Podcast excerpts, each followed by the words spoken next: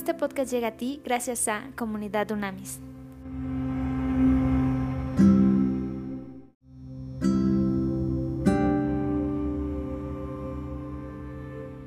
Trascendente día, vamos a hacer hoy nuestra conclusión de la carta a Primera de Tesalonicenses. Ya terminamos la carta número uno, la primera carta, y vamos a hacer nuestras conclusiones generales, que esto es muy importante. Siempre después de una carta hacemos una conclusión general. A ver, ¿a qué, qué, qué objetivos tenía? ¿A qué se refirió? ¿Cuáles son los puntos clave, los mensajes clave de esta carta del apóstol Pablo a los tesalonicenses? A ver, número uno es muy importante que necesitamos entender que como hijas e hijos de Dios debemos vivir en Dios y vivir para Dios que nuestra vida debe honrar y reflejar a Dios en todo lo que nosotros pensamos, lo que nosotros hablamos, lo que nosotros sentimos y lo que nosotros actuamos. Es muy, muy importante. Aquí hace mucho énfasis el apóstol en eso.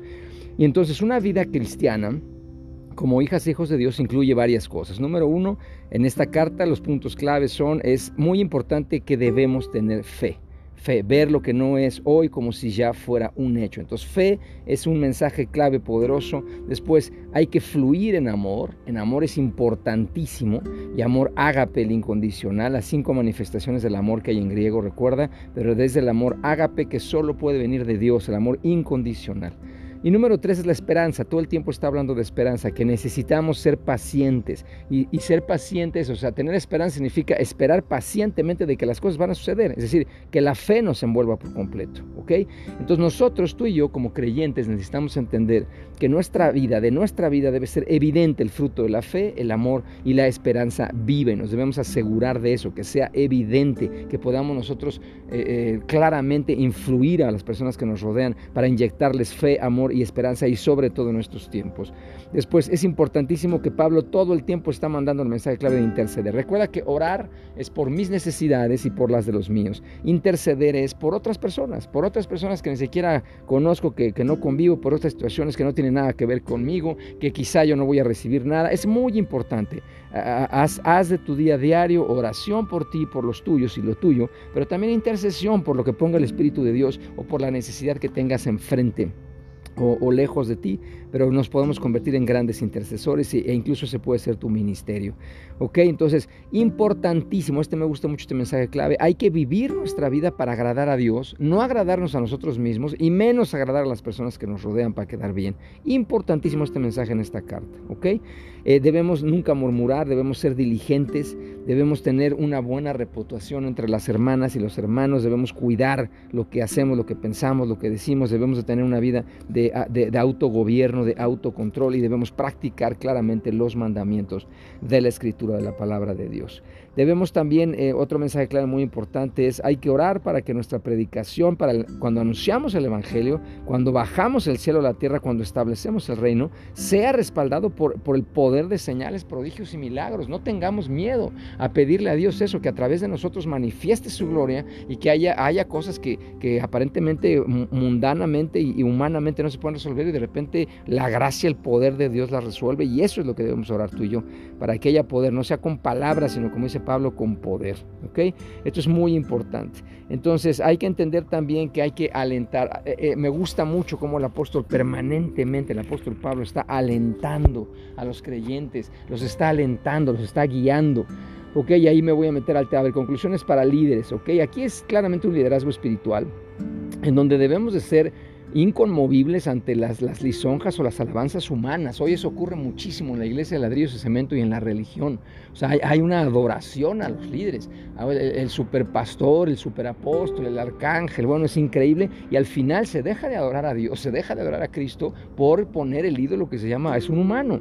Entonces aquí tú y yo como líderes debemos rechazar eso de inmediato. ¿Por qué? Porque nos subimos en un ladrillo o nos suben en un ladrillo y nos mareamos y tú y yo lo aceptamos y nos vamos a caer.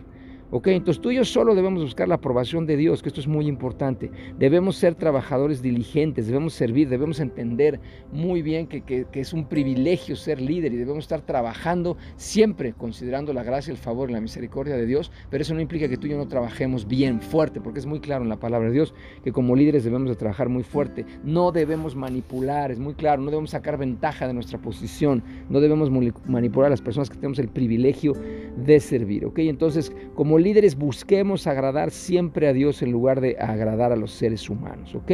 Es muy importante ser siempre bien francos de lo que estamos hablando. Pablo es directo, es franco, pero ojo, debemos ser dulces, debemos disciplinar, claro, esa es nuestra función, pero en amor. Debemos disciplinar, pero en amor, esto es extremadamente importante, ¿ok? Con dulzura, con amor, buscando siempre el beneficio y no golpear, no agredir, no, no hacer daño, porque acuérdate que el músculo más poderoso líder es la lengua y luego hacemos muchísimo daño con esto, ¿ok? Con nuestra boca, con nuestras palabras. Esto es importantísimo. Después habla mucho de la pureza sexual Pablo en esta carta, que esto es muy interesante. Entonces es, cierto, como creyentes debemos de tener un compromiso hacia la palabra de Dios, un compromiso hacia Dios de vivir en pureza sexual. O sea, eso, eso constantemente lo está manejando Dios y un comportamiento sexual inmoral pues claramente estamos rechazando a Dios y a sus caminos. Entonces, y obviamente las tentaciones son durísimas, y obviamente tú y yo no somos, no, eh, estamos hechos de, de, fierro. O sea, entonces eso es muy importante. La única manera en que tú y yo podemos pasar de la tentación. Acuérdate que la tentación no es pecado, porque llega la tentación y inmediatamente necesitamos girar, movernos. O sea, porque luego la gente se siente muy culpable, ¿no? Y no puede ni moverse, está toda amarrada y no, no puede ni siquiera, ni siquiera poder pensar, hablar y trae un nivel de culpa tremendo. La tentación no es pecado pero ya que te caigas en la tentación, ahí sí es pecado que tú y yo caigamos. Entonces, cuando llega la tentación, hay que pedir fortaleza al Espíritu Santo y hay que huir como Josué. Eso, eso es muy, perdón, como José, José, el de la túnica de colores con la esposa de Potifar. Hay que huir. O sea, si sabes que, que si sabemos tú y yo que no vamos a hay que huir, hay que movernos.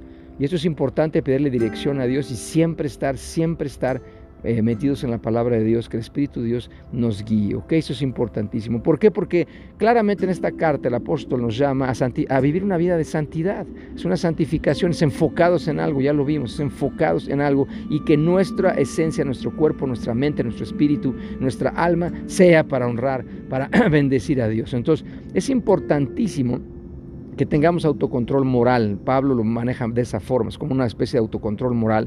Y es importante también porque podemos defraudar a muchas personas que se pueden sentir engañadas por el establecimiento de vínculos sexuales erróneos. Entonces, eso es muy común en el liderazgo y a eso es lo que hay que orar todos los días. Hay que cuidarnos muchísimo por eso. Y también rodéate de gente que te cuide, es muy importante, líder. Es muy importante que estemos entre hermanas, entre hermanos, apoyándonos, ayudándonos, sabiendo que cuando algo está, hagamos un equipo en donde haya una una, imagínate que es como una conciencia colectiva, imagínate que es como una alarma colectiva, en donde si te das cuenta que, hay, hay, hay tentaciones alrededor, que alguno va a caer o que alguno ya cayó, ayudémonos, ayudemos y fortalezcámonos, Siempre tenemos la gracia y el, el perdón de Dios, pero para eso son los equipos. También, no solo para triunfar, para tener éxito, para trascender, también es para ayudarnos en nuestras debilidades. Y eso es lo que sucede en una comunidad de fe. Eso es lo que sucede entre hermanas y hermanos y hay que ayudarnos en ese sentido. Porque claro que es difícil, claro que es duro y es uno de los más grandes retos que hay. Pero es muy clara esta carta en donde, en donde vivir en impureza sexual constituye un rechazo a Dios y a su palabra. Es muy claro Pablo en esto porque había un problema en, en, ahí en Tesalónica de impureza sexual. Y no, no podemos vivir igual que el mundo, no podemos caer en lo mismo que el mundo. O sea, nosotros tenemos a Cristo en nuestro corazón, debemos ser diferentes y ese mismo Cristo somos templos tuyos del Espíritu Santo, es lo que nos tiene que ayudar, ¿ok? Entonces va a venir la tentación seguro y diario y mil veces al día, bueno, pues hay que estar, ahí hay que pedirle misericordia, gracia, hay que pedir que el Espíritu Santo nos ayude, que nos saque, que nos ubique, que rápidamente cierre las puertas y abra las puertas para que podamos salir de eso airos, que es importantísimo, ¿ok?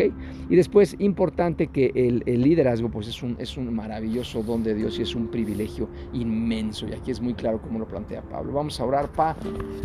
Uf, en el nombre de Cristo, gracias Señor, gracias de verdad por la claridad que tú tienes en relación a el estudio de tu palabra. Gracias que nos cuidas, nos proteges, nos llenas de tu amor y gracias que nos das la fuerza suficiente para poder entender estos mensajes clave, pero sobre todo para poder vivirlos, hablarlos, sentirlos.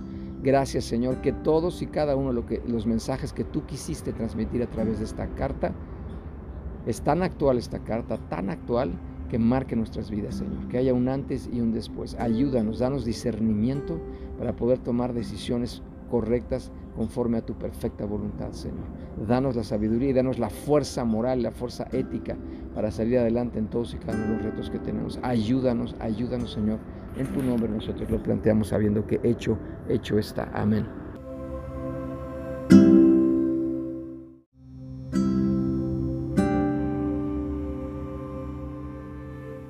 Conoce más en comunidadunamis.com.